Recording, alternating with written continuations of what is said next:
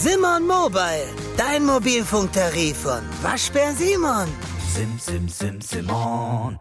Gleich geht es los mit der neuesten Episode rausgehört. Vorher noch ein kurzer Hinweis. Die Freiluftsaison geht wieder los. Erlebe hochwertiges Abenteuer-Equipment zum Anfassen und Ausprobieren, dazu spannende Vorträge, Workshops und entspannte Abende in den coolsten Outdoor-Locations deutschlandweit, auch in deiner Nähe. Check jetzt alle Termine auf globetrotter.de slash Freiluft und komm kostenlos vorbei. Rausgehört. Also wirklich krasse, krasse Sachen, wo dann die Asche dann in den Ganges gespült worden ist, wo daneben ähm, eine Frau die Wäsche gewaschen hat und daneben jemand nach Goldüberbleibseln, die in den Zähnen gewesen sind, gesucht hat.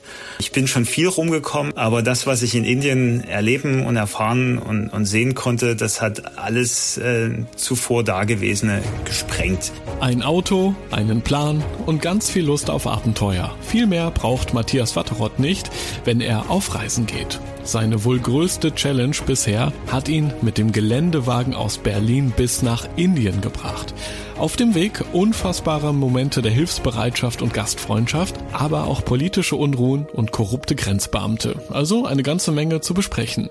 Ich möchte von Matthias wissen, warum er auf eigene Faust so weit kommen wollte, wie er sich vorbereitet hat und natürlich, wie es dann in Realität ausgesehen hat. Du schreibst es ja in deinem Blog sehr schön, wie ich finde, wenn man einmal mit dem Reisen angefangen hat, so ist es schwer wieder davon loszukommen. Ich habe mich gefragt, als was würdest du eigentlich das Reisen bezeichnen? Ist es Hobby, ist es Leidenschaft, vielleicht sogar Lebenssinn? Ähm, äh, es ist etwas aus allem tatsächlich. Ähm, bei mir ist es definitiv ein, ein, Hobby, das sich mit der Zeit zum Lebenssinn ähm, gewandelt hat.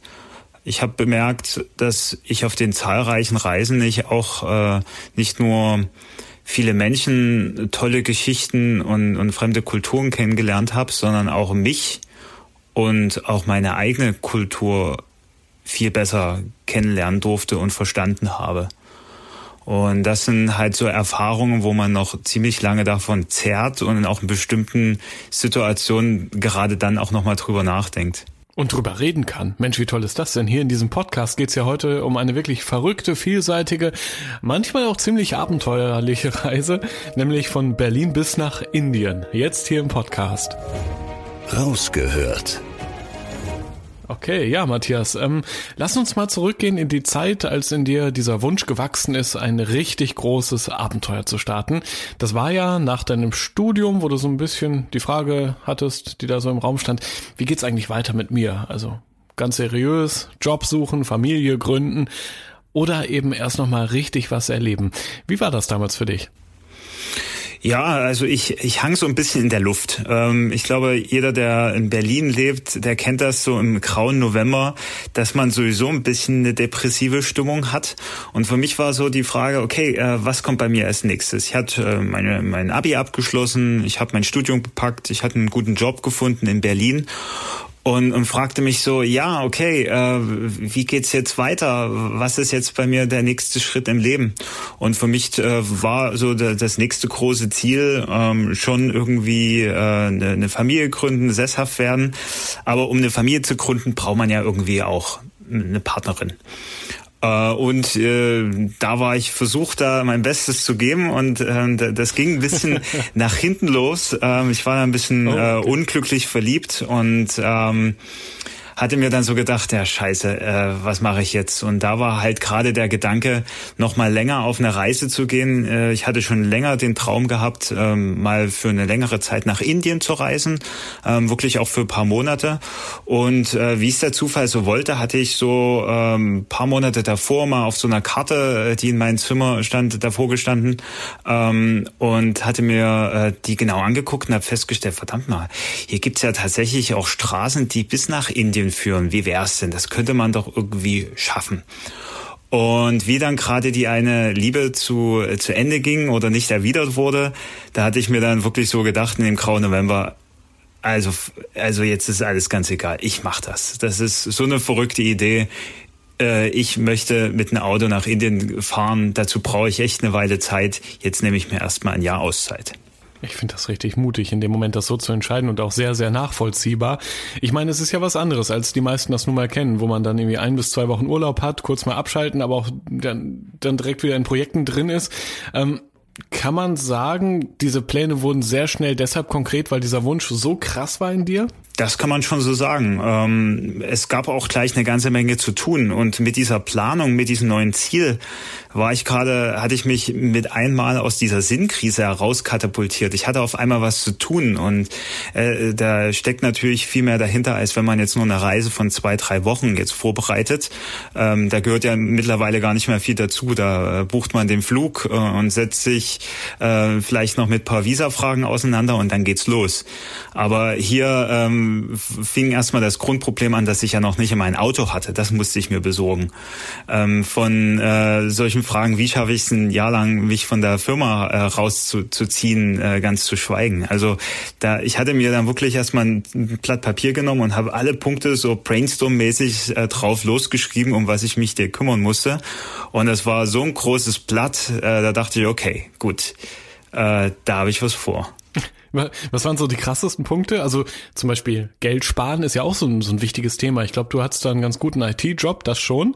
Aber deswegen hat man ja nicht direkt Geld für ein ganzes Jahr für eine Fahrt nach Indien, oder? Das stimmt. Ähm, ich wusste schon lange davor, dass ich ähm, gerne reise und auch äh, deswegen hatte ich auch Geld schon für die nächste Tour ähm, aufgespart. Ich hatte auch äh, vom Anfang an gesagt, okay, obwohl ich eigentlich gar nicht so schlecht verdiene, dass ich jetzt nicht äh, eine eigene Wohnung möchte, sondern ganz normal in der WG weiter wohne. Bin auch nicht so oft Mittag gegessen, essen gegangen wie meine Arbeitskollegen. Also ich habe dann wirklich ein sehr sparsames Leben, also wie ich das aus der Studentenzeit kannte, fortgesetzt. Und da konnte ich relativ schnell ähm, gut auch was zusammensparen. Wie hat dein Chef reagiert? Ich meine, du warst ja wahrscheinlich auch ein wichtiger Mitarbeiter, ne? Junger ITler, der wahrscheinlich ordentlich was drauf hat, so programmiertechnisch. So, und dann gehst du da zum Chef und sagst irgendwas von Sabbatical. Dann sagt er wahrscheinlich erstmal, was ist das? Oder wie, wie hat er reagiert? Ja, also ich, ich habe auch in einer relativ großen Firma gearbeitet. Ähm, da musste man quasi nicht nur den, den eigenen Vorgesetzten, sondern auch eine Reihe anderen Leute auch überzeugen. Ähm, ich hatte das Glück, dass mein direkter Vorgesetzte ähm, ein super Typ war, mit dem ich mich super gut verstanden gefunden hatte. Und ähm, er war selber auch äh, viel auf Reisen, viel in Neuseeland unterwegs. Und als ich ihm das äh, erzählte, da dachte echt, echt geile Sache, was du da machst. Also obwohl ich dich ungern gehen lasse, ähm, das finde ich super gut. Eine Bedingung, wenn du das machst, musst du auf jeden Fall zurückkommen.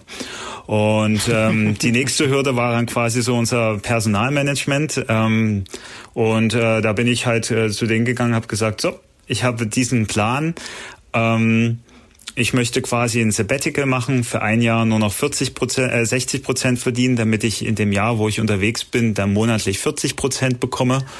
Und ähm, wenn ihr das nicht macht, ähm, dann suche ich mir was anderes. Also ich bin gleich so direkt reingegangen. Und dann war die, die Worten der Personalchefin, ähm, okay, wir haben ja anscheinend keine andere Wahl.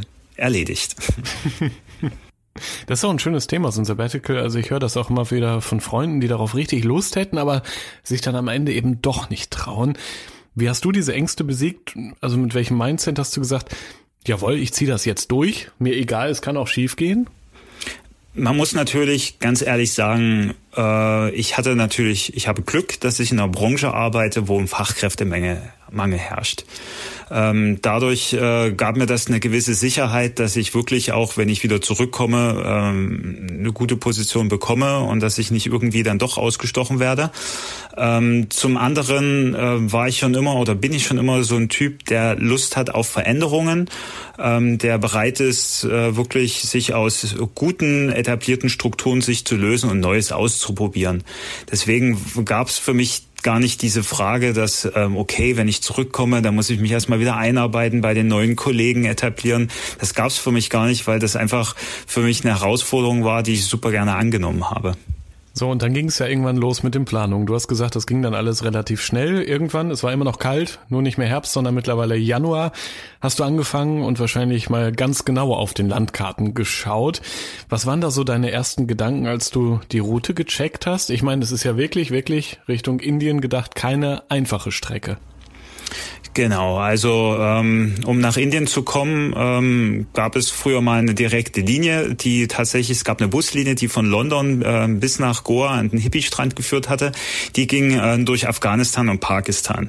Das sind natürlich zwei Länder, äh, die jetzt nicht so auf der Top-Ranking-Liste meiner Reiseroute standen. Ganz im Gegenteil, da wollte ich quasi drumherum fahren.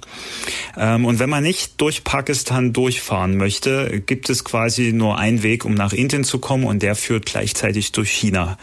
Und das war gleich das allererste riesengroße Problem. Denn ich habe herausgefunden, dass man nicht einfach so mit einem Auto durch China fahren kann, mit dem eigenen Auto. Äh, man braucht dafür einen Guide. Und der Guide, der sitzt die ganze Zeit neben einen und gibt einen die Route vor. Also all das muss man sich vorher abstimmen. Und äh, ich hatte mir dann ein Angebot rausgeholt für ähm, einige Wochen äh, Transit durch China und äh, ja für für 42 Tage durch China reisen äh, haben dann mehrere Agenturen unabhängig einen Preis um die 10.000 äh, Dollar abgerufen. Und das war so ein Moment, wo ich dachte, verdammt, also das, das, das schaffe ich auf keinen Fall. Das passt überhaupt gar nicht in meinen Finanzplan. Und wir werden gleich hören, du hast da eine ganz coole Lösung gefunden. Genau, ne? genau. äh, die, die Lösung bestand im Prinzip darin, ähm, dass ich mich in diversen Internetforen ähm, auch bisschen erkundigt hatte, wie er vielleicht, ob es vielleicht auch andere Reisenden gibt, die, die dieses Problem haben. Oder ich habe denen halt mein Problem geschildert. Und da bin ich relativ schnell, ähm, habe ich relativ schnell rausgefunden, dass es tatsächlich andere gibt gibt und dass es so richtige Art Mitfahrbörsen gibt, also wo sich verschiedene Reisende sammeln, ähm, um gemeinsam ähm, durch China zu fahren, um sich dann quasi diese Kosten für den Guide und für die Organisation zu teilen. Denn tatsächlich ist es so, dass da ein, ein Großteil auf die Gruppe aufgeteilt werden kann. Ähm, ich hatte am Ende, äh, stellenweise waren wir neun Fahrzeuge. Ähm, äh, es sind am Ende sechs Fahrzeuge gewesen, die ähm, oder fünf Fahrzeuge, die gemeinsam mit mir, also sechs durch China gefahren sind. Und wir konnten uns Großteil der Kosten teilen. Das ist gerade mal so 2200 äh, Euro pro Person waren oder pro Fahrzeug, was immer noch ging.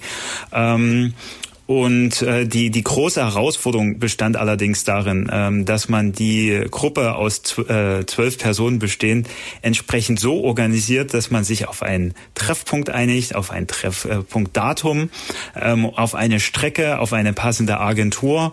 Und das war ein, ein so unglaublicher Aufwand, der sich noch bis rein während meiner Reise gezogen hatte. Ähm, also ich habe fast ein halbes Jahr gebraucht, um den China-Transit vorzubereiten. Und ich war äh, unglaublich gespannt, denn wir mussten ähm, uns am 25. September 2016 äh, in Kirgistan kurz vor der chinesischen Grenze äh, treffen, denn wir hatten nur noch einen Tag Zeit für unseren Permit und hätte das nur einer nicht geschafft, dann wäre das ganz schön teuer geworden oder vielleicht der ganze Transit gescheitert. Guck, und jetzt haben wir einen kleinen Spannungsbogen innerhalb dieser Episode, nämlich wir werden gleich hören, ob's geklappt hat. Aber nochmal äh, zurück eben in den äh, Juli 2016, kurz bevor du ja auf deinen Roadtrip-Abenteuer gestartet bist. Du musstest ja auch noch einen Geländewagen besorgen, beziehungsweise erstmal ein Auto finden für diese beschwerliche Tour Richtung Indien. Wie hast du das gemacht? Ich habe gelesen in deinem Blog zum Beispiel, dass du äh, sehr genau darauf geachtet hast, äh, einmal natürlich auf den Preis, klar, du wolltest einen gebrauchten Wagen haben, aber, und das fand ich sehr smart so als Gedanke, du hast auf erhältliche Ersatz Ersatzteile geschaut, nämlich dass man theoretisch überall bis nach Indien auf der Strecke möglichst auch Ersatzteile bekommen könnte. Genau, also das war für mich ein wichtiger Punkt. Ähm, man könnte zwar auch allerhand Ersatzteile mitnehmen, aber es ist so ein ungeschriebenes äh, ja, Gesetz, dass wenn man ein Ersatzteil mitgeht, da, nimmt, da kann man sicher sein, dass dieses gerade eben nicht kaputt geht. Ähm, also das war mir ganz wichtig, dass ich überall ähm, auf der Welt äh, oder auf meiner Strecke dann Hilfe bekommen kann. Ich bin halt auch nicht der, der Fahrzeugmechaniker. Ähm, ich kann schon einen Reifen wechseln oder auch so ein bisschen gucken oder ein Problem lokalisieren aber das war's schon. Also ich brauchte wirklich Hilfe und Ersatzteile auf meiner Strecke. Ähm, aber Ersatzteile war nicht nur das eine. Ähm, das andere war auch, äh, dass das Auto in mein Budget passte. Ähm, mein Ziel war auch, dass ich vorher äh, mindestens ein Jahr auch mal mit dem Auto auf deutschen Straßen unterwegs bin, um das ein bisschen kennenzulernen, um die Macken kennenzulernen. Und in Berlin, da hat mir, haben wir eine Umweltzone, also war es auch wichtig, dass es ein Auto mit einer grünen Plakette ist. Und so äh, ist der Kreis dann immer weiter eingeschränkt wurden. Ich wollte auch ein Auto, was ein etwas älteren Baujahrs ist, weil die älteren Fahrzeuge, die haben alle noch sehr wenig Elektronik. Und ähm, ich habe relativ schnell äh, gelernt, auch bei der Recherche, dass man überall auf der Welt kompetente Werkstätten, äh, Werkstätten finden kann. Ähm, wenn es aber zu Elektronikproblemen kommt, dann kann es sehr schnell kompliziert werden. So, und dann bin ich dann quasi fündig geworden. Ich habe ein Mitsubishi Pajero gekauft in, in Dachau, äh, in der Nähe von Dachau. Ähm, das war ein ehemaliges äh, Schreinerfahrzeug. Da hatte ich noch viele Jahre danach paar Sägespäne an mancher einer Stelle gefunden. Und äh, das war definitiv eine richtig gute Entscheidung, denn das war ein und ist noch ein sehr guter, treuer Begleiter. So, also jetzt sind wir im Sommer 2016. Du bist einigermaßen gut vorbereitet, hast dein Auto, hast deine Sachen gepackt. Jetzt geht's also los. Und die erste Etappe, die hat dich dann von Berlin bis nach Istanbul geführt. Da kann ich mir vorstellen, sind die Straßen meistens noch ganz gut ausgebaut. Es ist alles ganz gut ausgeschildert. Da bist du einigermaßen gut vorangekommen, oder? Da bin ich gut vorangekommen, genau. Man muss dazu sagen, ähm, ich hatte in Vorbereitung meiner Reise natürlich auch äh, mir die Frage gestellt, möchte ich denn die ganze Zeit allein unterwegs sein? Ich hatte eine, immer noch keine Partnerin, äh, es gab keinen, der sie auch ein Jahr freinehmen wollte. Ähm, ich habe dann das so gelöst, dass ich einfach Freunde und Familienmitgliedern gefragt habe, habt ihr nicht mal Lust, ein Stück mitzufahren? Habe dann quasi die Gesamtstrecke in unterschiedliche Etappen unterteilt, ähm, so halt zum Beispiel die erste Etappe nach Istanbul ähm, und habe dann quasi Freunde und Bekannte gefragt. Und auf der ersten Strecke ähm, ist dann mein damaliger Mitbewohner aus Berlin gleich mitgefahren und mein ähm, Cousin, der in etwa mein gleichen Alter war. Und ähm, so war das gleich erstmal so ein cooler Balkan-Roadtrip ähm, durch Städte wie, wie Budapest äh, oder Belgrad oder Sofia. Also das war, das war richtig cool. Und von da aus äh, ging es dann weiter in Richtung Istanbul und da kam gleich die erste große Überraschung. Du bist ja eigentlich quasi mitten in äh, ein historisches Ereignis reingefahren, kann man sagen. Dich hat die Geschichte gewissermaßen eingeholt. Das ist nämlich dieser Moment, den viele von uns wahrscheinlich noch im, im Kopf haben. Also ich zumindest habe die Fernsehbilder noch sehr gut im Kopf von diesem Militärputschversuch in der Türkei. Das war ja Chaos auf den Straßen, da waren Panzer unterwegs, man hat Schüsse gehört bei irgendwelchen Live-Übertragungen und auch Präsident Erdogan hat sich da irgendwo aus dem Untergrund per Video ge gemeldet, das war völlig seltsam, so im Nachhinein betrachtet. Wie hast du es denn mittendrin im Verkehrschaos von Istanbul erlebt oder wo warst du da gerade?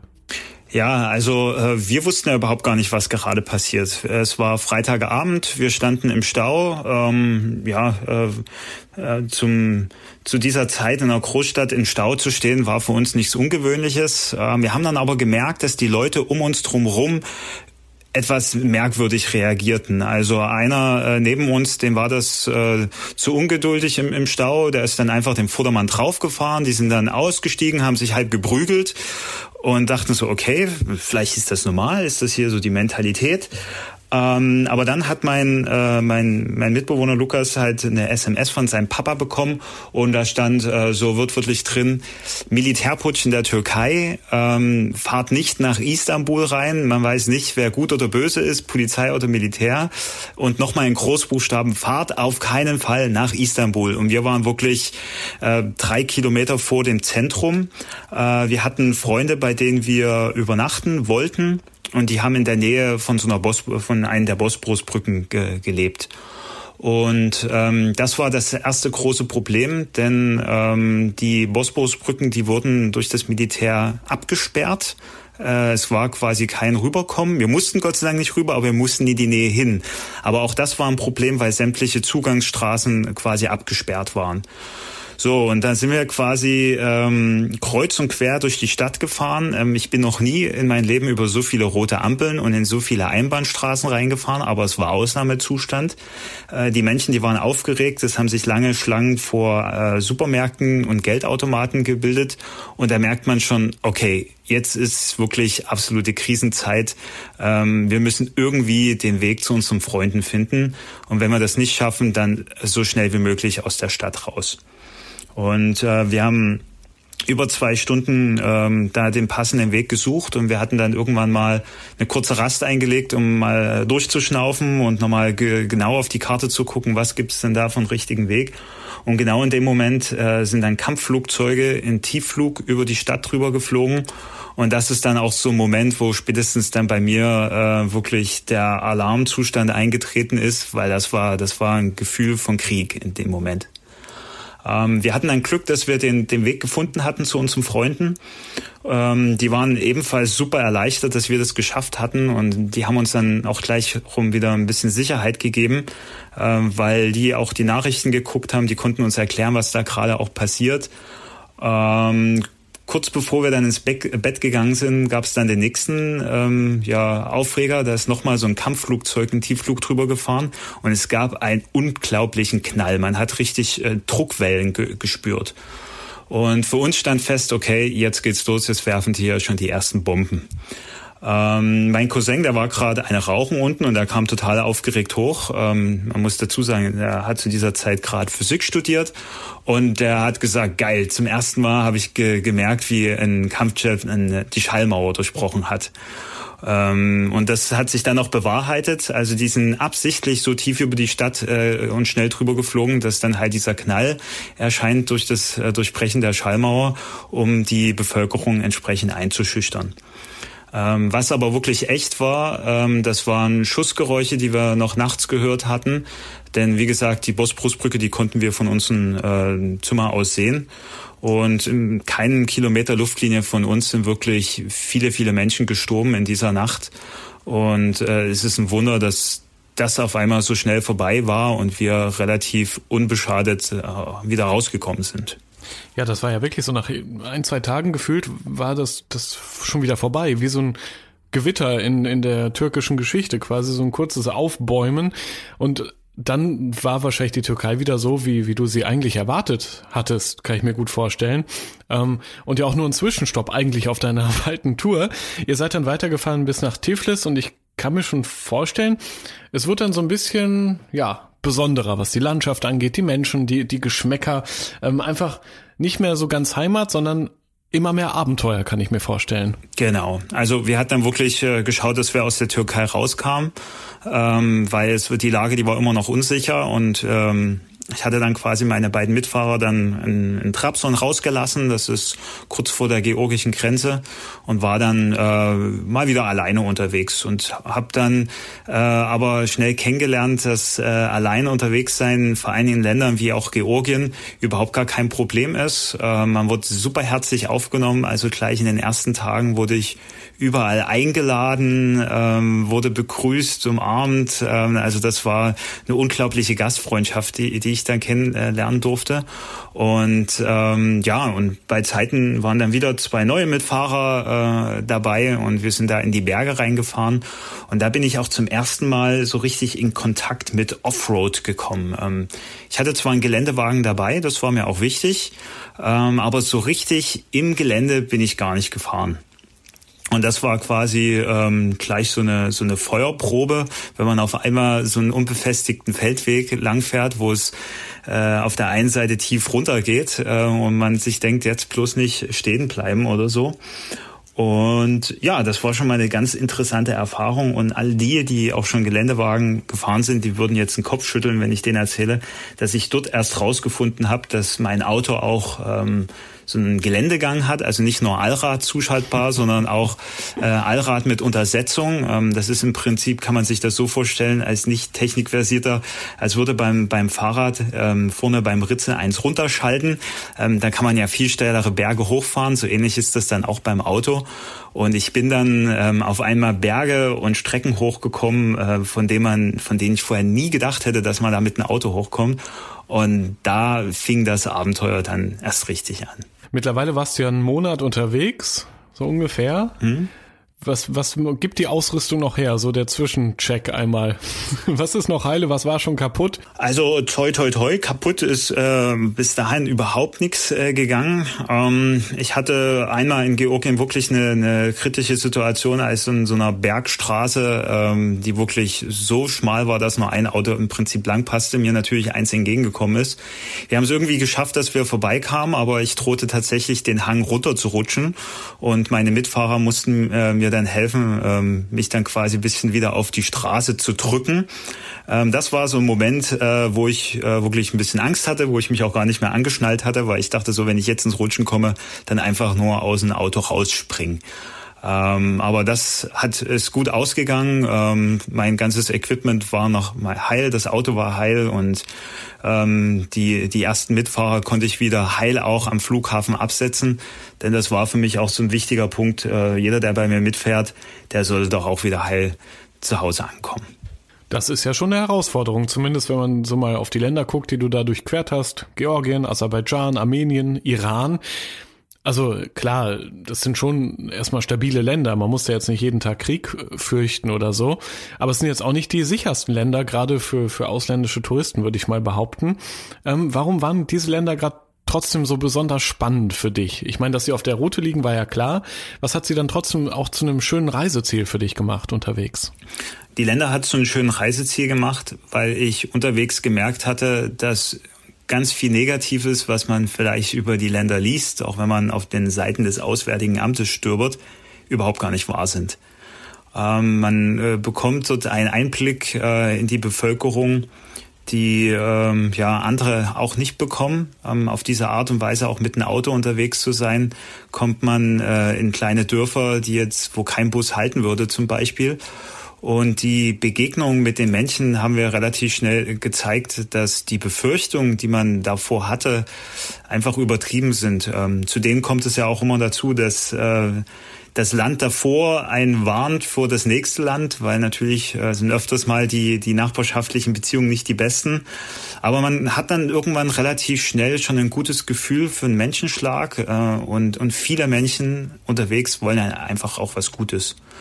Ähm, die Landschaften natürlich, die sind auch wunderschön gewesen, aber ähm, man kann durch die ödesten Landschaften fahren, wenn man tolle Menschen auf der Strecke kennenlernt, äh, dann ist das äh, eine Bereicherung pur. Ich frage ja auch mal gerne nach in so eher außergewöhnlichen Ländern, wo viele von uns leider noch nicht sein durften. Wie schmeckt es dort? Und wenn du da öfter mal eingeladen gewesen bist, hast du ja wahrscheinlich auch mal Gerichte kennengelernt, die vorher noch nicht auf deiner Speisekarte gestanden haben, kann ich mir vorstellen. Ja, das, das stimmt auf jeden Fall. Ähm, es ist, es ist wirklich unterschiedlich. In Armenien ähm, wurden wir zum Beispiel auf der Suche nach einem Hotel von einem Bürgermeister ähm, eingeladen, der das Hotel besaß und hat gesagt, okay, ihr dürft hier übernachten unter der Bedingung, dass ihr mit mir speist. Und ähm, der hat natürlich dann äh, super viel Schaschlik ähm, aufgefahren. Das wird auch anders zubereitet, als wir das kennen. Wir würden ja quasi Paprika, Zwiebel, Fleisch miteinander äh, kombinieren und auf so einen Spieß packen. Aber dort wird quasi ähm, alles immer einzeln gemacht. Also Paprika, ein Spieß mit Tomaten, ein Spieß mit Fleisch und hat natürlich den Vorteil, dass es ganz anders gar wird. Ähm, ist ein super leckeres Essen, aber dort ist noch die Besonderheit, dass man immer viel trinkt, auch zum Essen.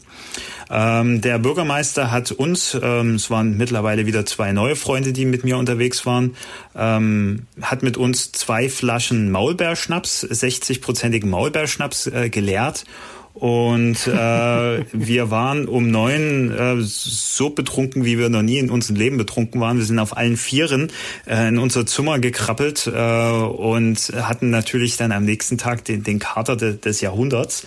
Und da sagt man sich ja auch immer, nie wieder Alkohol. Und äh, meistens hält das nicht lang an.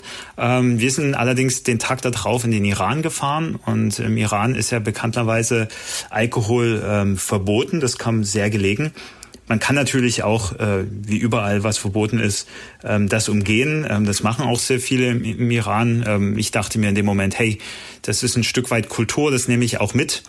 Ähm, also dann war da quasi der Wechsel von Schnaps auf Tee, ähm, ganz viel Tee und ähm, Essen äh, größtenteils im Sitzen und äh, dazu äh, Gerichte, die äh, mit äh, zahlreichen Gewürzen verziert waren und so lecker und fremd und gut äh, geschmeckt haben, dass äh, jeden Tag eigentlich wieder eine, eine neue kulinarische Erfahrung und Reise war. Das war super toll. Ja, wunderbar. Vor allem, ich finde ja auch, dass man sich Geschmäcker fast besser manchmal merkt als Orte oder andere Sinneseindrücke. Also umso schöner, was du da schon alles kennenlernen durftest. Und deine Tour ging ja weiter. Nach dem Iran ging es ja dann in wirklich außergewöhnliche Länder, wie zum Beispiel Turkmenistan, Usbekistan und Kirgistan. Und ich wage jetzt mal zu behaupten, dass die wenigsten, die diesen Podcast hören, jemals dort gewesen sind. Ganz mutig behaupte ich das. Ähm, was würdest du denn sagen? Warum sollte man gerade in diese Teile der Erde mal reisen, die eigentlich überhaupt nicht touristisch sind? Ähm, ja, äh, man, man kann in diesen Teilen der Welt wirklich noch großer Entdecker sein. Ähm, man, man kennt das ja, äh, oder der, der Tourismus hat sich ja in den letzten Jahren stark entwickelt. Man kann wirklich auch überall hin. Ähm, und äh, mittlerweile sind viele, ähm, dazu gehöre ich auch, dazu ähm, bereit, ähm, Pfade zu betreten, ähm, die noch nicht viele betreten haben, weil man dann einfach noch eine ganz andere Gastfreundschaft ähm, erfährt. Äh, wenn, wenn jemand äh, in einem Land wie Thailand jeden Tag äh, tausende Touristen sieht, ist das komplett was anderes, als wenn man als einziger Tourist äh, nach Monaten äh, durch ein Land kommt. Ähm, das sind ganz, ganz spannende und interessante Begegnungen. Ähm, zu denen ähm, sind diese Länder, ähm, also Turkmenistan, Usbekistan oder Tadschikistan, auch wunder, wunderschön, ähm, sowohl landschaftlich als auch kulturell. Also in Usbekistan hat man äh, diese unglaublichen islamischen äh, Baustätten wie ähm, Bukhara oder Samarkand, ähm, die wirklich so ein, ein Ambiente von Tausend einer Nacht hatten. Ähm, und dann in Tadschikistan beginnt das richtige abenteuerliche Hochgebirge mit dem Pamir. Und äh, wir sind dort zum Beispiel auch äh, 600 Kilometer entlang der afghanischen Grenze entlang gefahren, ähm, wo auch ähm, alle zu Hause die Hände über den Kopf ge ge geworfen haben. Aber auch da ähm, hat quasi uns dann nur noch ein, ein Fluss ge äh, getrennt zu einem Land, wo quasi seit Jahren Krieg herrscht. Auf der anderen Seite sah fast alles genauso aus wie auf tadschikischer Hälfte. Also die, die Leute haben zwar auch ärmlich gelebt, aber sie, sie waren glücklich, sie haben Fußball gespielt, sie haben ihre Felder bestellt und das war irgendwie doch eine, eine ganz intensive Erfahrung, da auch mal reinschnuppern zu können. Gutes Stichwort, die Menschen vor Ort, die machen es ja auch so spannend, diese Begegnungen eben, ähm, die man sonst nirgendwo haben kann, in einem Pauschalurlaub zum Beispiel. Ähm, was sind da so Geschichten, gerade in dem Bezirk der Erde, der so außergewöhnlich ist, so selten besucht wird, auch nur diese zwischenmenschlichen Geschichten, die du nie vergessen wirst? Ja, ähm, in, zum Beispiel in Tadschikistan. Ähm, äh, Tadschikistan ist eines der ärmsten Länder der Welt. Ähm, vor allen Dingen auch in den, in den Gegenden, wo wir unterwegs waren, ähm, in dem Vakan-Korridor. Das ist ja dieser kleine Spalten ähm, Afghanistan zu der einen Seite, dann Tadschikistan und Pakistan, liegt alles ganz nah beieinander. Und die Menschen, die haben dort wirklich nichts. Ähm, wir haben, wurden dann aber, ähm, wir haben in so einem kleinen Gasthaus ähm, übernachtet, haben da eigentlich auch gar nicht viel bezahlt, aber die Menschen haben ihr bestes Essen aufgetischt, die waren äh, bereit, ganz, ganz viel mit uns zu teilen. Ähm, und das war schon mal das Erste, dass äh, die, die wirklich nichts haben, bereit sind, am meisten äh, mit anderen, mit fremden Leuten zu teilen.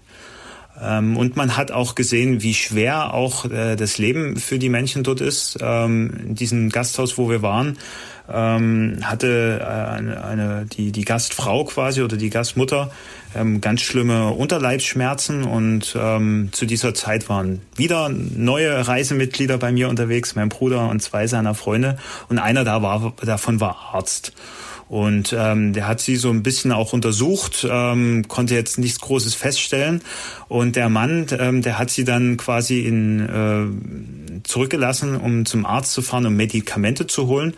Und er hat dann quasi einen Riesensack von Medikamenten bekommen und hatte gar keine richtige Ahnung, wie er die verabreichen sollte. Und quasi unser Arzt herunter hat ihn das äh, in Ruhe erklärt und versucht näher zu bringen. Ähm, aber ohne dem wäre wirklich so ein bisschen aufgeschmissen gewesen. Und da lernt man nochmal, äh, wie, wie selbstverständlich wir doch zu Hause in Deutschland auch die Gesundheitsversorgung hinnehmen. Also wir schimpfen immer ganz viel ähm, über Ärzte oder wenn wir mal lange im Wartezimmer anstehen, weil wir einen Termin ähm, uns ausgemacht haben und trotzdem müssen wir eine halbe oder dreiviertel Stunde warten. In anderen Teilen der Welt ähm, kriegt man einfach einen Sack Medikamente mitgeschickt und äh, ist sich selber überlassen und das war irgendwie nochmal so ein ganz wichtiger Aha-Effekt auch für mich, sowas auch mal zu sehen.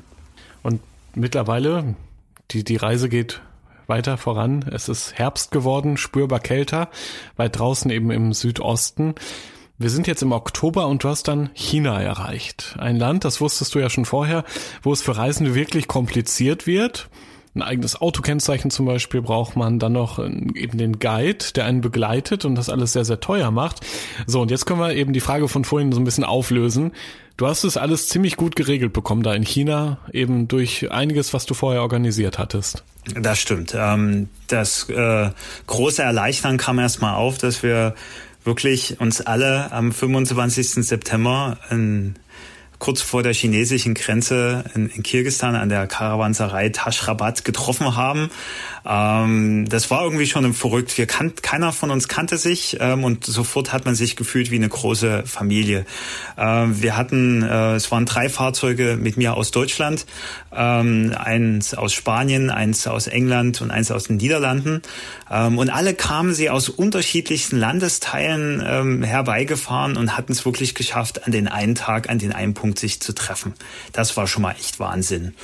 Und wir sind dann quasi in Konvoi dann nach China gefahren und dann haben dann relativ schnell festgestellt, dass auch wenn wir das geschafft haben, einen Guide zu organisieren, ähm, Fahren in China alles andere als leicht ist. Ähm, unsere Autos, die mussten erstmal einen ganzen Tag am Zoll äh, stehen, damit sämtliche Zolldokumente durch verschiedene chinesische Städte gereicht wurden. Ähm, und als wir dann quasi die Zolleinfuhrgenehmigung hatten, brauchten wir, wie gesagt, noch eine Fahrgenehmigung. Du hast es ja mit dem Nummernschild angesprochen. Aber dazu musste man ein, so eine Art TÜV bestehen. Der bestand darin, dass man ähm, zum einen äh, Feuerlöcher und ein Warndreieck fürs Auto stellen musste. Das war Punkt eins.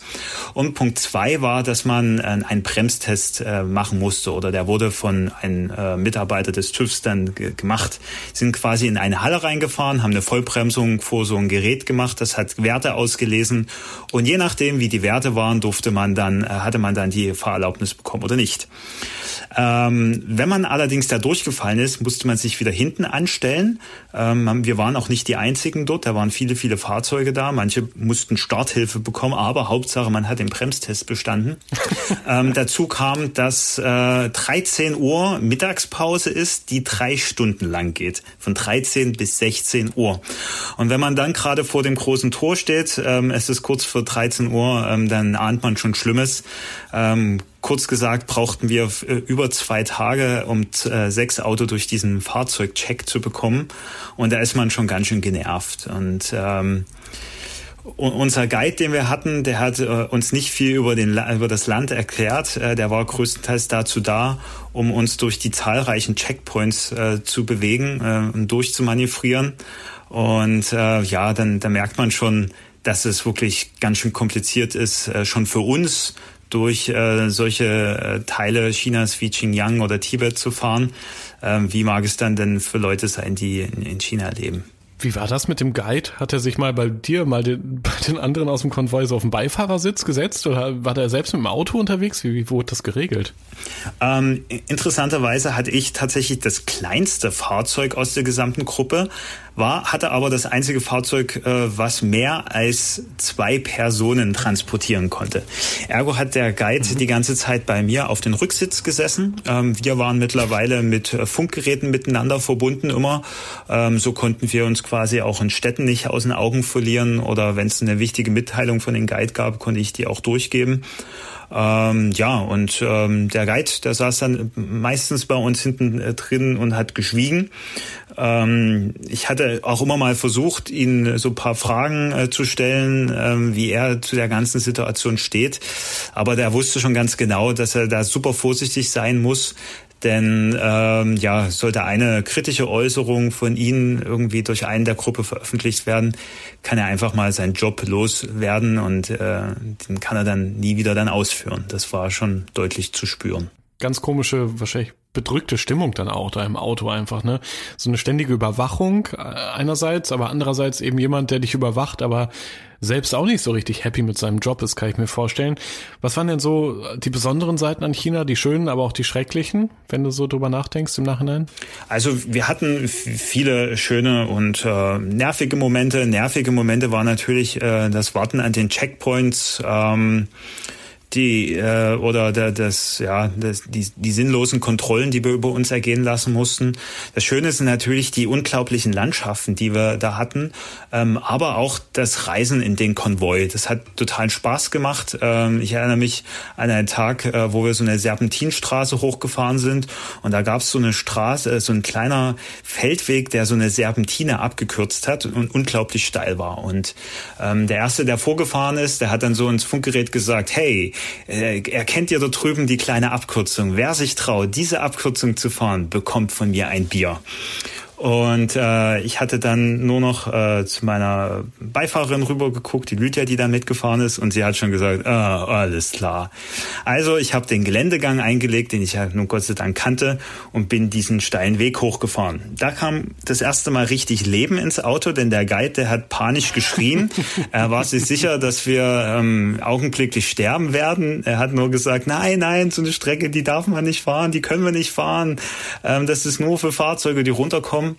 Und ähm, am Ende äh, war es schon sehr, sehr, sehr steil, aber wir haben das gepackt und äh, wir haben damit auch unser wohlverdientes Bier auch gewonnen.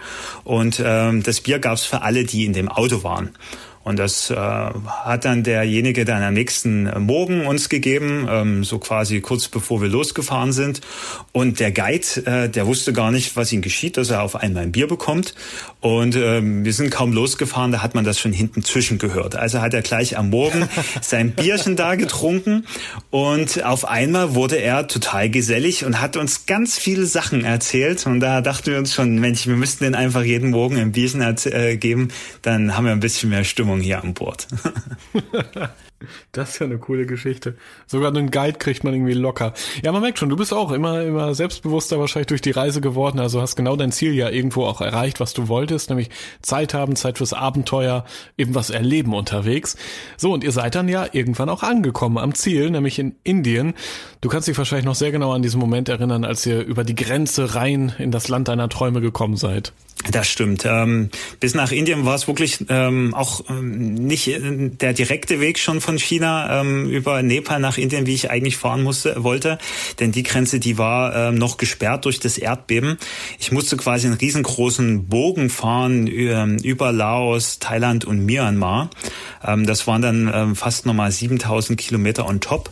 Und ja, ähm, ich bin dann quasi ähm, Anfang Dezember 2016 nach knapp vier Monaten ähm, und 28.000 Kilometern dann über die Grenze äh, von Myanmar nach Indien rübergefahren. Und das war ein, ein ganz besonderer Augenblick für mich. Ähm, zu dem Zeitpunkt ähm, war wieder der Beifahrersitz neu besetzt. Also man merkt es schon, ich hatte irgendwie nie lange Langeweile im Auto, weil ständig jemand von zu Hause mitgefahren ist. Und diesen besonderen Augenblick der Einreise nach Indien, den durfte ich äh, mit meiner Mutter teilen, die ähm, in Bangkok zu mir gestoßen ist. Also mit 65 Jahren ist sie einfach alleine in den Flieger eingestiegen und zu mir gefahren. Also man merkt schon, dass das Abenteuergehen liegt, liegt bisschen in der Familie. Und ähm, das war schon, das war schon richtig toll. Also ein Gänsehautmoment, wie ich da über diese klapprige Brücke gefahren bin. Ähm, aber das allererste, was ich dann auf der indischen Seite gesehen habe, das war ähm, eine, eine Müllkippe eine Kuh, die äh, über die Straße lief und auf der Müllkippe war ein vielleicht 14-, 15-jähriges Mädchen, das mit runtergelassener Hose und nackten Oberkörper sehr verstört hat langgelaufen ist. Ähm, das heißt, in noch nicht mal eine Minute in Indien haben sich quasi alle negativen Klischees, die man äh, von Indien hört, gleich erstmal von der äh, krassesten Seite gezeigt. Und äh, ich dachte mir so, verdammt, hier möchte ich jetzt die nächsten vier Monate verbringen. Was habe ich mir da nur dabei gedacht? Wirklich eine gute Frage in dem Moment. Ja, ja, klar. Du warst ja vor allem in dem Moment euphorisch, hattest so die schönsten Bilder im Kopf und dann das. Und trotzdem bist du ja lange dort geblieben. Du bist ja in äh, Indien eben von Norden nach Süden gefahren, so wie es auch dein Plan gewesen ist. Man kann, glaube ich, sagen, es war eine Strecke mit, mit vielen Kratzern, zumindest für dein Auto. Was ist sonst so unterwegs passiert? Vielleicht kannst du das nochmal kurz schildern. Ja, also ich brauchte erstmal eine ganze Weile, um mit Indien warm zu werden. Ähm, es fing dabei an, äh, dass sie gerade äh, da, dabei waren, ähm, die Korruption zu bekämpfen und haben da bestimmte Geldscheine aus dem Verkehr gezogen. Ähm, das hat dazu geführt, dass man nur noch maximal 30 Euro an Geldautomaten abheben konnte. Äh, meine Bank hatte allerdings äh, gerade zwei Wochen zuvor die AGBs geändert, dass man Minimum 50 Euro abheben muss im Ausland, um Geld äh, zu bekommen. Ähm, bedeutet, dass ich relativ schnell ähm, auf ganz wenig Geld auf einmal angewiesen war. Und ähm, das war schon mal ein bisschen ein holpriger Start. Ähm, ansonsten äh, habe ich ein Land kennengelernt, äh, was ich in dieser Form so noch nicht kannte. Äh, ich bin schon viel rumgekommen. Ich habe ja vorher auch schon mal zwei Jahre lang in Lateinamerika äh, verbracht. Aber das, was ich in Indien erleben und erfahren und, und sehen konnte, das hat alles äh, zuvor Dagewesene gesprengt ähm, die vielen Menschen, äh, die, äh, zuerst die unterschiedlichen Gerüche, die diese surrealen Szenen in manchen Städten. Ähm, also ich erinnere mich da an Varanasi, wo ich täglich an ähm, Totenzeremonien vorbeigegangen bin und habe dann quasi jeden Tag zahlreiche äh, Leichen auf Holzhaufen gesehen, die verbrannt wurden wo dann die Söhne ähm, mit Stöcken das äh, Kopf zum Sprengen gebracht hatten. Also wirklich krasse, krasse Sachen. Ähm, und wo dann die Asche dann in, die, in, den, in den Ganges gespült worden ist, wo daneben ähm, eine Frau die Wäsche gewaschen hat und daneben jemand nach äh, Goldüberbleibseln, die in den Zähnen gewesen sind, in, äh, gesucht hat. Also das war ähm, das war richtig krass. Also ich habe in den ersten Tagen richtig lange gebraucht, um irgendwie ähm, mit mir und mit der Gesamtsituation ähm, zurechtzukommen. Hatte natürlich auch den obligatorischen ähm, äh, wie sagt man, äh, Bombay Belly, ähm, also quasi schön Magen-Darm mir geholt. Da, da kommt man ja als Innenreisender überhaupt nicht dran vorbei. Ähm, habe da spannende Erfahrungen ähm, auf den Straßen gesammelt, ähm, zahlreiche äh, Rikschas haben sich in den engen Gewimmel in den Städten in meinen Radkasten verfangen und dann, wenn man es da mal von hinten panisch schreien gehören hatte, da hat er mal wieder eine Fahrradrikscha in die falsche Richtung mitgenommen. Ähm, ja, oder solche Situationen, ähm, wenn dir dann auf der Landstraße auf einmal zwei LKWs entgegenkommen und einer auf deiner Spur, dass man dann einfach lernt, dass man in den Straßengraben fahren muss. Und äh, weißt du, einfach das Gesetz des Größeren gilt. Ähm, bedeutet aber gleichzeitig, wenn ich ein anderes Auto überholt hatte und mir kam ein Moped entgegen, konnte ich trotzdem überholen, weil das Moped in den Straßengraben fahren musste. Also das sind, äh, das sind solche Sachen, die man da relativ schnell lernt. Ähm, viele, viele Momente, wo man auch den Kopf schüttelt, wie ähm, Szenen an einem Bahnübergang, wo ich relativ weit vorne stand. Die Schranken waren unten und sämtliche Fahrzeuge ähm, stellen sich nicht hinter einen an, so wie man das eigentlich kennt, sondern nutzen auf beiden Seiten des Bahnübergangs die volle Breite der Straße. Ähm, und dann kann man sich vorstellen, was passiert, wenn dann die Schranke nach oben geht, denn äh, alle Verkehrsteilnehmer treffen sich in der Mitte der Schiene und nichts geht mehr. Wo man sich dann fragt, ja, äh, das äh, hätte ich euch auch früher sagen können. Ja, und wenn mich die Polizei anhalten wollte, hatte ich dann ähm, auf mein Nummernschild gezeigt, da habe ich ein D wie Deutschland und habe dann rausgerufen Diplomat, Diplomat. So kam ich den Verkehrskontrollen äh, fern. Das hat auch funktioniert. Ähm, ja, viele tolle Begegnungen. Ähm, eine war ein bisschen schmerzhaft, als nämlich ein Motorrad äh, mir entgegenkam und in der Kurve äh, quasi ins Schlinger gekommen ist und mir genau vorne drauf gefahren ist äh, ans Auto und dann auf meiner Motorhaube lag das ist dann so ein Moment, wo man denkt, okay, spätestens wenn dann zehn Sekunden später 50 Leute um einen drumherum stehen und man denkt, oh, was äh, kommt jetzt hier als nächstes? Also auch da bin ich klimpflich rausgekommen, aber es waren sehr viele intensive Erfahrung, die ich da in Indien sammeln durfte. Ja, man hört es dir an. Ein sehr beeindruckendes Land in jeder Hinsicht. Ich glaube, auch die Gastfreundschaft war überragend an vielen Stellen. Auch die Lautstärke im Land äh, hat dich ja sehr beeindruckt. Ich finde deinen Blog-Eintrag dazu auch sehr spannend. Vielleicht an dieser Stelle können wir gerne mal kurz darauf hinweisen. Du hast ja auch alles sehr fleißig dokumentiert. Fotos, Texte geschrieben unterwegs. Man kann sagen, du warst nicht nur jemand, der, der Leute mitgenommen hat, immer wieder auf deinen Strecken, sondern auch einer, der wie so ein Reporter gelebt hat, ne? Das stimmt. Ähm, ich hatte schon immer gerne in meinem Blog geschrieben. Ähm, auch auf vorhergehenden Reisen, äh, auf, für diese Reise hatte ich mich noch ein bisschen intensiver vorbereitet, hat quasi so ein kleines Selbststudium in ähm, Journalismus gemacht, weil ich einfach so ein bisschen die, die Qualität auch meiner Texte steigern wollte und habe dabei auch relativ schnell festgestellt, dass ich viel intensiver auch noch das Land ähm, beobachten konnte, wenn man so auch auf Kleinigkeiten halt auch achtet. Ähm, genau, also das war das war sehr schön und viele der Texte konnte ich dann später auch noch mal für ein weiteres Projekt verwenden. Wir können ja in den Show Notes auch mal den Blog verlinken. Ich glaube, das lohnt für jeden, der hier zuhört, gerade an dieser Stelle einfach da mal reinzuklicken und vielleicht nach dem Podcast sich mal ein paar Bilder auch noch anzuschauen von dir. Ähm, mit Blick auf die Zeit gucken wir noch kurz mal auf deinen Rückweg. Da war ja auch sehr spannend, weil da hast du dir ausgerechnet Russland ausgesucht. So. Und irgendwo in Sibirien dann schließlich die 50.000 Kilometer Marke geknackt. Ich glaube, das war so ein nächster magischer Moment auf deiner Tour, als du da so auf den Tacho geblickt hast und ja, dir dachtest, boah, krass, 50.000 Kilometer bin ich jetzt schon mit diesem Geländewagen unterwegs. Das stimmt. Ähm, das war ein magischer Moment, der allerdings nur kurz angehalten hat, denn äh, an denselben Tag ähm, hatte ich mich ganz böse verfahren. Ich habe quasi blind ähm, der, der Navigationsempfehlung vertraut und äh, stand dann auf einmal vor einem gewaltigen Fluss und dort, wo eine Brücke in meinen Navi eingezeichnet hatte, war nichts. Ähm, und äh, als ich dann recherchiert hatte, wie dann die Alternativroute aussähe, um zu meinem Ziel zu kommen, musste ich rausfinden, dass ich 250 Kilometer extra fahren musste. Ähm, bin daraufhin ähm, in Tiefen des sibirischen Waldes im Schlamm stecken geblieben, war alleine und bin dann wirklich aus dem Auto rausgestiegen und habe, also sowas habe ich auch noch nie vorher gemacht habe, wirklich mit aus Herzen Scheiße gerufen.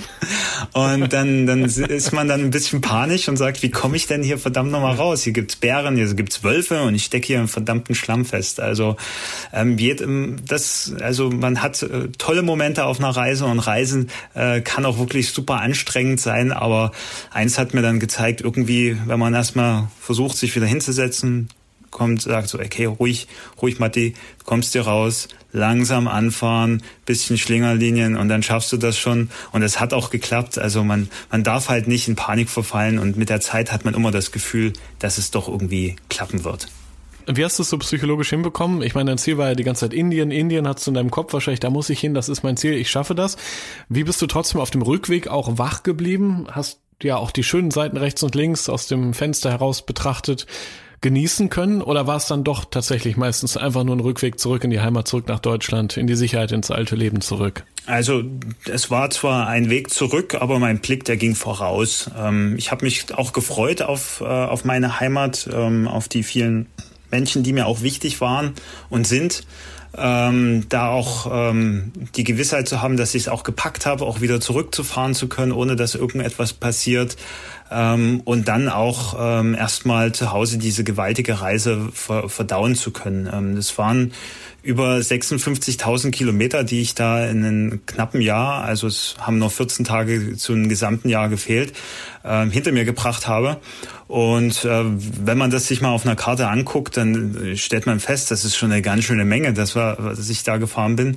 Das muss man dann auch erstmal ein Stück weit verdauen. Und da war ich irgendwie dankbar, dann erstmal einen sicheren Hafen zu haben, äh, mit, äh, mit gewohnten Abläufen und einen Alltag, wo ich mir dann irgendwie die Zeit nehmen konnte, das alles, das ganze Erlebte auch intensiv verarbeiten zu können. Hat die Reise dir denn am Ende das gebracht, was du dir erhofft hattest? Ja, ich hatte den Weg nach Indien gefunden, ähm, habe bewiesen, dass es geht, ohne dass man äh, mit einem Schiff übersetzen muss. Ähm, ich, hat, ich hatte keine großen Erwartungen an mich oder irgendwelche Veränderungen, die ich erlebe, die, ähm, ähm die ich auf dieser Reise ähm, die, die mir diese Reise geben wird. Das ist eher so im Rückblick jetzt, ähm, dass ich vieles, vieles für mich gelernt habe, ähm, gelassener zu sein. Eine große Sache, die ich in Indien gelernt habe, ist, ist Dinge, die man nicht ändern kann, einfach zu akzeptieren. Ähm, das sind so, so ganz, ganz viele Sachen, die mir dann im Job oder aber auch im Leben, in Beziehungen geholfen haben, besser durchs Leben zu gehen. Und da bin ich total dankbar, dass ich dann diese Reise gemacht habe, die mir definitiv das gegeben hat. Ich glaube, besser kann man es nicht schildern, was du unterwegs alles so erlebt hast. Wir konnten richtig schön mitreisen nach Indien und auch wieder zurück. Die beschwerlichen Momente, die, die Highlights, die ganz besonders außergewöhnlichen Begegnungen ja auch, die es da immer wieder gab. Und wir nehmen vielleicht auch so mit als kleinen Tipp, wenn man zwischendurch immer wieder Freunde oder Bekannte dabei hat, ist so eine Reise, glaube ich, doppelt bis dreifach schön, weil man diese besonderen Momente eben auch teilen kann. Matthias, ich danke für dieses richtig coole Gespräch hier im Rausgehört Podcast. Und solltest du bald mal wieder irgendwo auf Abenteuerreise gehen, hoffe ich sehr, dass wir hinterher darüber wieder sprechen können. Sehr gern. Und äh, wer ein bisschen mehr auch über die, die Reise äh, noch kennenlernen möchte, der, ähm, den empfehle ich nicht nur den Blog zu lesen, ähm, sondern ähm, ich habe auch ein Buch geschrieben über diese Tour bis nach Indien. Ähm, da gibt's viele, viele witzige Anekdoten, aber auch sehr viel Wissenswertes über diese Länder. Also da könnt ihr auch ganz, ganz viel lernen. Ähm, gerade arbeite ich auch an den zweiten Teil, der quasi durch Gesamtindien geht. Das ist auch nochmal ganz schön, ähm, auch fünf Jahre nach dieser Tour das alles nochmal aufleben zu lassen. Ähm, das gibt mir ganz viel und ich bin mir sicher, dass es auch den ein oder anderen kleinen Abenteuer unter euch äh, dann auch mitnimmt äh, mit mir auf den Weg nach Indien. Ja, und wo wir gerade dabei sind, also man kann dich auch live erleben. In den Globetrotter Stores hier in Deutschland bist du immer wieder für Lesungen zu Gast und präsentierst deine sehr spannenden Geschichten. Wer da mal mehr wissen will, einfach auf der Webseite von Globetrotter im Bereich äh, Magazin und Veranstaltungen äh, vorbeischauen. Matthias, danke dir, mein Lieber, und bis bald. Dankeschön. Bis bald. Rausgehört wieder mal eine richtig spannende Episode hier im Rausgehört Podcast. Was für eine abenteuerliche Reise, was für viele schöne, spannende Eindrücke, die der Matthias da sammeln durfte auf seinem Jahr bis nach Indien und eben auch der Fahrt dann wieder zurück hier nach Deutschland. Wenn du mehr wissen möchtest über Matthias und seine Abenteuer, wirklich schau mal den Blog an, kann ich sehr empfehlen. Auf jeden Fall die Bilder, die er da gemacht hat und die Vorträge, die er hält in den Globetrotter Stores sind auf jeden Fall auch immer einen Besuch wert. Ja, und ansonsten interessiert mich natürlich, wie hat dir die Episode gefallen?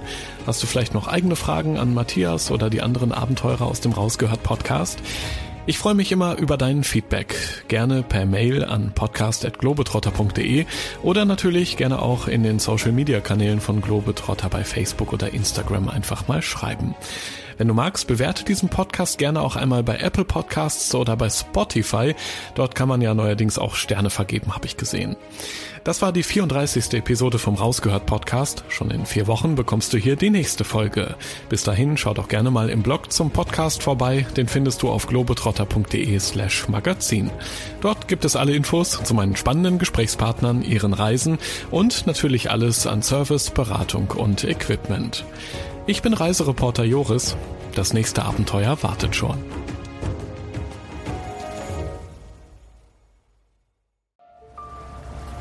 Erinnerst du dich an deine Lieblingsreise?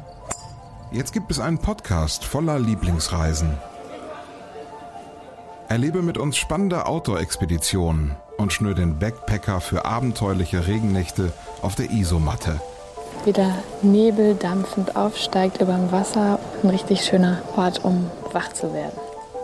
Lieblingsreisen. Bier gibt's, sehr gut. Und Brezen sehe ich da zum Beispiel auch. Mhm. Cheers. Dein neuer Reisepodcast. Man muss einfach runterfahren, man muss Denken ausschalten und Fühlen einschalten. Ja, jetzt schwebe ich geradezu. Also, ich fühle mich echt wie neugeboren. Super, super toll. Mit uns erlebst du Mikroabenteuer und die weite Welt. So. Wow. Jetzt sind wir, wir wollten ja nicht gleich den ganzen Laden leer essen. Ja, Sie wissen ja noch gar nicht, was es am Schluss kostet. Lieblingsreisen. Jetzt gehen wir über den Bazar in Marrakesch. Jetzt entdecken, abonnieren und mitreisen. Lieblingsreisen gibt es überall für dich, wo es Podcasts gibt. Kommst du mit?